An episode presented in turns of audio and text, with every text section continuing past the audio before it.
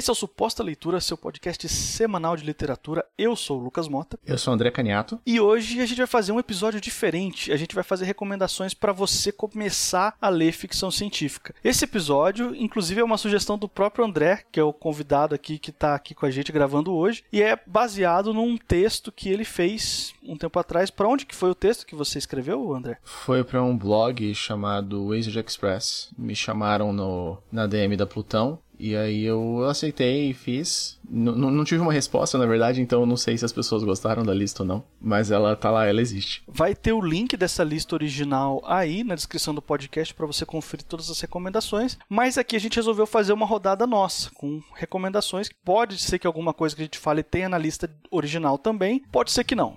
Então você que é o convidado, André, você começa. Traz a sua primeira recomendação aí para nós. A minha recomendação, eu acho que é uma das. Ela tá na lista, essa primeira. Eu acho que ela é uma das. Porque quando a gente pensa em ficção científica, a gente pensa muito em grandes nomes estabelecidos da ficção científica, né? Asimov, Clarke e afins. É, e quando eu fiz a lista, eu queria fugir um pouco disso. É, não tanto para facilitar, porque os livros da lista não são necessariamente fáceis, mas para variar um pouco, para mostrar que a gente pode encontrar ficção científica em qualquer lugar. Então essa recomendação também é meio com isso, que é com isso em mente, que é um mangá, é Full Metal Alchemist, porque é uma coisa que talvez seja, não sei se concordariam comigo que a ficção científica, eu acho que pode entrar um pouco naquela área Star, é, Star Wars da coisa, mas é um, é um tipo de mídia que dialoga muito com esse gênero e tá aí sem as pessoas associarem a esse gênero, porque não é, não é um livro, não é um filme, não é uma coisa divulgada como isso. E é, e é um,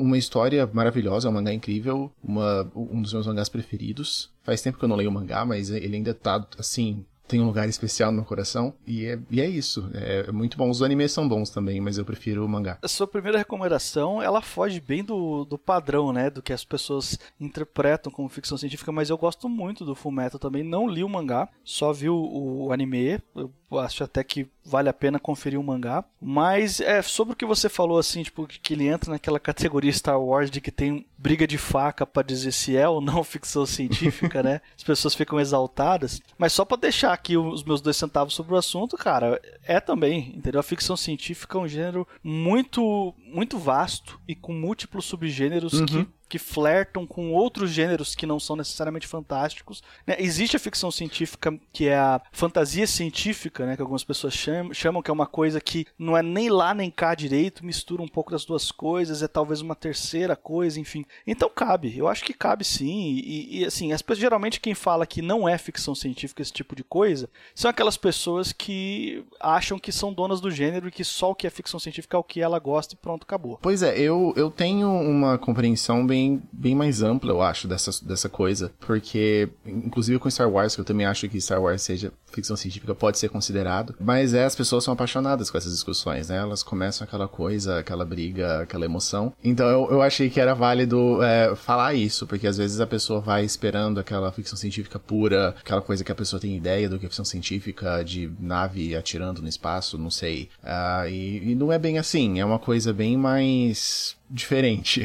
Pois é, eu concordo com você, tanto que a minha primeira recomendação, meu primeiro livro da lista aqui, ele é muito famoso, e muito lembrado nas listas de ficção científica, o pessoal conhece, é bastante difundido, o pessoal sempre recomenda, mas também, se a gente parar para pensar, ele foge muito do aspecto clássico das definições mais né, tradicionais de ficção científica, que é o, o, Guia do Mochileiro das Galáxias, do Douglas Adams. Uhum. Eu acho ele um livrão, porque ele pega a ficção científica e desconstrói todo o, o gênero assim, porque a ficção científica tem aquela coisa clássica do, do intelectual, das ciências, é porque as ciências exatas, elas, as o que a gente chama de ficção científica, entre aspas, sim, sim. clássica, é aquela ficção científica inspirada em ciências exatas, né? Matemática, física sim. etc. Uhum. E o Douglas Adams pega isso e leva para o nível do absurdo, e tira sarro disso tudo, e de, de tudo, na verdade, de toda a raça humana, tudo que você puder imaginar. E ainda assim é um puta livro de ficção científica. Então, eu coloquei na minha lista porque eu, eu usei critérios diferentes para os livros que eu escolhi para minha lista. E para esse livro aqui, eu escolhi um livro que é aquele livro que todo mundo gosta, sabe? Assim, eu, não assim, pode ser que alguém que esteja ouvindo uhum. a gente não seja muito fã, mas via de regra, a maioria das pessoas que pega esse livro para ler, mesmo pessoas que não são fãs de ficção científica, acabam gostando, porque ele é um livro muito gostoso de ler, muito fácil de gostar. Então, como a proposta aqui é apresentar ficção científica para quem está querendo ingressar mais fundo nesse gênero, eu acho que o guia é uma boa pedida. Eu gosto muito do guia, é, mais do primeiro livro do que do resto da série. Eu também. E, é, mas realmente não é aquela coisa que a gente pensa, né, quando a gente pensa em ficção científica. É uma coisa. Ele é claramente ficção científica, porque ele tem viagem no espaço e robôs e etc mas uh, não é uma coisa que a pessoa pensa, eu acho. Quando vai, vamos falar em ficção científica, não pensa, vamos falar em Guia do Mochileiro. Eu acho uma, uma indicação excelente, é um livro muito bom, muito engraçado, é, é, deu vontade de reler, na verdade, porque é, é, aquele. É o tipo de livro engraçado que. de rir sozinho mesmo, em voz alta, assim. É, é uma coisa difícil em livros. Eu não. Pelo menos eu não sou muito acostumado com livros de comédia, então para mim é muito difícil eu realmente rir de, do que eu tô lendo. E eu gosto muito por causa disso também. Aí, é claro, para quem tá ouvindo aí, a gente já gravou um episódio aqui no Suposta Leitura sobre o guia, é o Suposta Leitura número 35, tá aí na descrição para você conferir. As minhas duas próximas é, indicações, na verdade, eu vou falar só uma agora, mas só um comum entre as duas, são, é, eu tentei pegar livros nacionais, porque é que até uma proposta da, da minha editora, né, que é, as pessoas pensam que não tem costume, não tem, como chama, esqueci a palavra, histórico, talvez, de, de ficção científica no Brasil. Então eu, eu, eu escolhi esses dois livros, um tem na lista aqui que eu fiz, outro não tem, mas esse que eu queria falar agora é Comba Malina, da Diná Silveira de Queiroz. É, é uma coletânea de contos dela, né? Uma foi publicada pela Plutão, que foi Eles Herdarão a Terra. Não é essa, é, é, outra coletânea que ela, que ela publicou, com contos só de ficção científica. Eles Herdarão a Terra tem acho que dois ou três que não são. É um livro maravilhoso, eu sou apaixonado pela Diná. Quando eu criei a editora pensando que eu, eu quero publicar a Diná Silveira de Queiroz, publiquei um, espero publicar esse outro algum dia mas ele não é muito difícil de encontrar nas, nos sebos da vida e ele é muito, muito bom. Os contos são excelentes. Eu, eu adoro ela. Eu acho que para conhecer a, a ficção científica brasileira é uma ótima pedida e pra gente sair um pouco dessa mentalidade de só tem ficção científica na gringa. Eu sempre ouvi falar muito da Diná, ainda não tive a oportunidade de ler nada dela, mas duas pessoas da ficção científica é, brasileira que eu morro de vontade de ler é, a, é ela e o, e o Jerônimo, né? São, são dois assim que o pessoal fala. Mas a Diná, assim, só pra gente situar ela, ela tá localizada em qual das ondas? Na primeira onda? Na primeira, isso. Ela foi publicada ali com a, com a galera da geração GRD, então é da primeira. E aí, pro pessoal não ficar boiando, gente, a gente tá preparando já um episódio sobre as três ondas da ficção científica no Brasil. Não vai demorar, já tem data para gravar, inclusive. Ansioso. Então, muito em breve, a gente vai explicar melhor do que se tratam as três ondas que a gente de volta e meia a gente fala aqui no Suposta Leitura. E já recebemos pedidos de, de ouvintes para gravar sobre esse tema. E a minha segunda recomendação dessa lista é de uma autora brasileira é, que tá aí na ativa até hoje, que eu adoro ela, eu acho que ela é uma das melhores autoras que a gente tem dentro da ficção científica e fora também. Eu tô falando da Ana Rush e o livro mais, se eu não me engano, o mais recente que ela publicou, A Telepatia, são os outros. Tem já a suposta leitura sobre ele, é o número 59, mas aqui a ideia é uma protagonista já na casa dos 50 anos, que ela vai para um retiro no Chile, ou seja, uma ambientação bem América Latina, nada daquela pegada aventura nos Estados Unidos ou na Europa, né? É tudo bem América Latina mesmo, é nós, entendeu? Ela vai lá e, e no, nesse retiro ela se vê que no, no, meio de uma descoberta, uma empresa grande anunciando para o mundo que descobriu a fórmula da, da telepatia e vai vender isso para a indústria farmacêutica, né? Só que ela tá num retiro mega assim afastado no Chile, mega assim lado B, e que é a galera desse retiro que criou essa fórmula. Alguém foi lá participar dos eventos dele e roubou a fórmula e vendeu para uma indústria. Então, tem uma série de questões sendo debatidas nesse livro e o estilo do texto da Ana é sensacional. É um estilo bem poético, porque a Ana, para quem não sabe, ela é poeta também. Leu os textos dela é, sim, são simples, é simplesmente incrível, assim, é uma coisa que, sei lá, eu acho legal ter essa recomendação aqui também, porque é um livro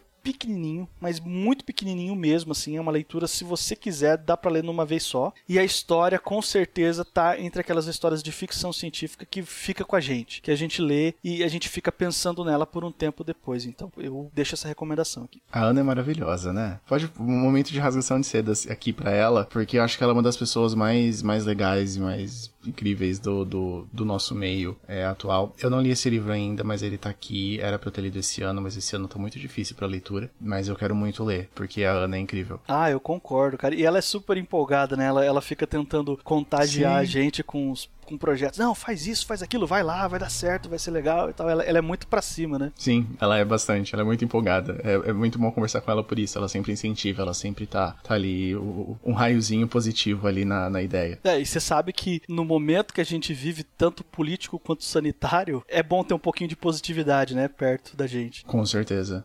O meu próximo é, é a categoria Jabá, porque é um, é um livro que eu publiquei pela minha editora, mas eu acho que ele, ele é muito valioso para quem quer conhecer mais a ficção científica, principalmente a ficção científica brasileira, que é o, o sobre a imortalidade da Rui de Leão, que vocês já fizeram, se eu não me engano, um episódio aqui comigo. Foi isso? Se eu não tô doido? Foi. Episódio número 52, inclusive. E aí eu, eu gosto muito dele nesse, nesse quesito de tipo, ler para conhecer a ficção científica por causa do prefácio dele. O prefácio que o Roberto Causo escreveu é incrível. Eu sou apaixonado por aquele prefácio porque ele, ele resume de um jeito muito bacana e muito uh, completo a história da ficção científica brasileira. E para quem, para quem quer começar e para quem acha que, que não existe ficção científica no Brasil, é um, é, um, é um tesouro, assim. A pessoa vai descobrir que existe, que sempre existiu, sempre não, né? Mas faz um bom tempo que existe, que tá aí, tem gente escrevendo, tem gente fazendo, e isso eu acho muito bacana. Cara, eu adoro, eu adoro essa edição sua. A gente já fez um episódio aqui sobre ela rasgando seda, né? Mas é, é muito legal. Primeiro que é o Machado, e Machado é. Mesmo que você não goste do Machado, você tem que respeitar, entendeu? É, ele era um cara completamente assim sem igual para a literatura brasileira, assim. Não, não é à toa que ele é sempre o autor mais lembrado, o grande autor que a gente pensa em termos de literatura brasileira,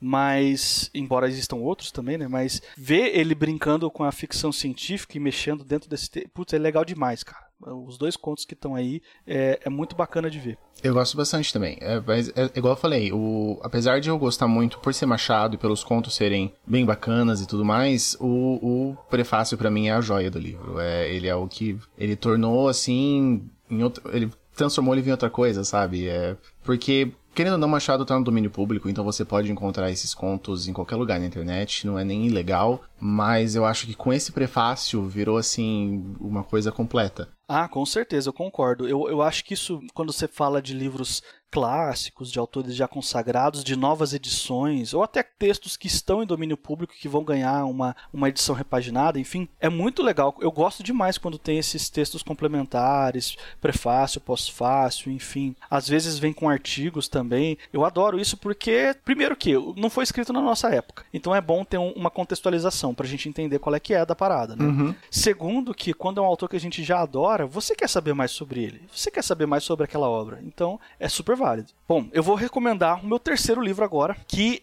a gente falou, você falou aqui do Full Metal Alchemist, eu falei do Guia do Mochileiro, que a gente é, fez recomendações que geralmente as pessoas não associam logo de cara à ficção científica. Eu vou falar de um livro aqui também que muita gente não associa à ficção científica e não gosta que seja associado à ficção científica, mas é um livraço e é de uma autora de ficção científica sem comparação. Eu estou falando da Ursula Le Guin, e o livro dela é A Curva do Sonho. Foi publicado aqui no Brasil como, com esse nome, com esse título, A Curva do Sonho pela Morro Branco. Cara, que livro sensacional. A, a ideia é de um cara que os sonhos que ele tem se tornam realidade. Tudo que ele sonha se torna realidade. E às vezes os sonhos dele são motivados por coisas do inconsciente que ele viveu no dia dele. E ele percebe que a realidade está sendo moldada com o sonho dele. Ele, sabe como o mundo costumava ser antes e sabe o que, que aconteceu com o mundo depois. E para tentar lidar com isso, ele vai consultar um psiquiatra e o psiquiatra tenta fazer sonhos induzidos nele. Pra, ah, você vai sonhar o que eu quero porque eu quero moldar o mundo do meu jeito. Cara, essa ficção científica que a Ursula Le Guin escrevia, maior parte, pelo menos, dos livros dela, não li tudo dela, né, mas boa parte dos livros dela é muito das ciências humanas. É muito naquela pegada de você o que importa não é a viagem espacial, o que importa não é os grandes inventos e a grande tecnologia que vai mudar os paradigmas da humanidade, mas é muito mais a questão da relação humana. Você muda um elemento social e como que toda a nossa antropologia, a nossa sociologia vai para um caminho completamente diferente só por causa daquilo. E esse livro faz isso de uma forma brilhante. Assim, é, é uma ficção científica para redefinir o gênero, com certeza, mas assim, tá naquela categoria de livros, meu, eu quero ler um livro altamente filosófico para trazer reflexão mesmo e até para dar um nó na minha cabeça às vezes, é esse aqui, A Curva do Sonho, embora também não seja uma leitura longa e nem pesada. Assim, é um livro curto e fácil de ler. Esse eu não li ainda, mas eu, eu, eu tá, na, tá na lista. É que a lista é um pouco longa. Mas eu pretendo ler um dia. Eu gosto bastante da Ursula, né? Quem não gosta. É, ela, quando, eu lembro quando ela faleceu, foi, é uma daquelas perdas que, que dói até hoje, assim. Porque ela era incrível. Ah, e você tá ligado que tem uma galera que não gosta de categorizar os livros dela como ficção científica, justamente por aquela coisa de ah, eu que sou o dono do gênero e eu que defino, né? O que, que é ah, ficção. claro que tem. claro que tem, eu não tô nem surpreso, sabe? ah, mas é, é, é complicado. E eu lembro numa live que teve recentemente a galera discutindo sobre isso de ficar categorizando e dividindo. E mas eu acho tão importante talvez para definir meio que identidade da, da, dos fãs e do, do que os leitores gostam de, de encontrar. E, e ficar nesse, nesse, preconceito e nessa coisa de não é, não é, não é, é uma coisa que eu sinceramente não entendo. É, assim, nessa parte teórica, eu, eu gosto de, de aprender, de ler sobre, até de conversar sobre ficção científica. Tanto que é que foi por causa disso que eu comecei a falar com você. Você publicou a Imortalidade de Rui de Leão. Eu chamei você no Twitter e falei, meu, vamos conversar. Eu quero, quero perguntar algumas coisas sobre esse livro Sim. aqui.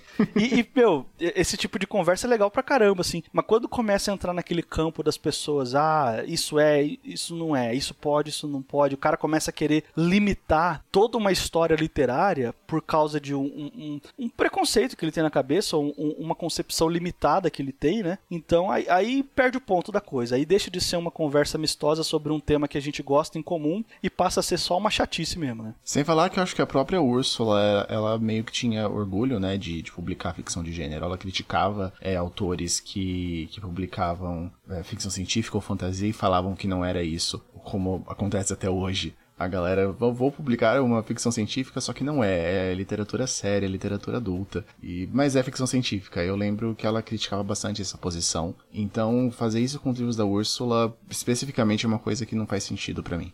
E estamos chegando ao final aqui de mais um podcast. Se por um acaso esse aqui é o primeiro suposta leitura que você está ouvindo, eu quero te lembrar que esse aqui é um podcast semanal. Toda quarta-feira sai um episódio novo falando sobre algum livro ou qualquer tema relacionado ao universo literário. E se você está ouvindo a gente direto pelo seu navegador, você pode assinar o nosso feed em qualquer agregador de podcast da sua preferência. É só procurar por suposta leitura, a gente está disponível inclusive no Spotify. Se quiser entrar em contato com a gente pelas redes sociais, é suposta leitura tanto no Twitter quanto no Instagram. Mas a gente também tem um e-mail, que é supostaleitura.gmail.com. Eu sou o Lucas Mota, você me encontra no Twitter e no Instagram no arroba mrlucasmota. Eu sou André Caniato, você me encontra no Twitter como arroba underline caniato, mas você encontra também uma editora, a Plutão Livros, que eu comentei aqui durante o episódio, e é arroba Plutão Livros em todo lugar, no Twitter, no Instagram e no Facebook. E semana que vem a gente está de volta.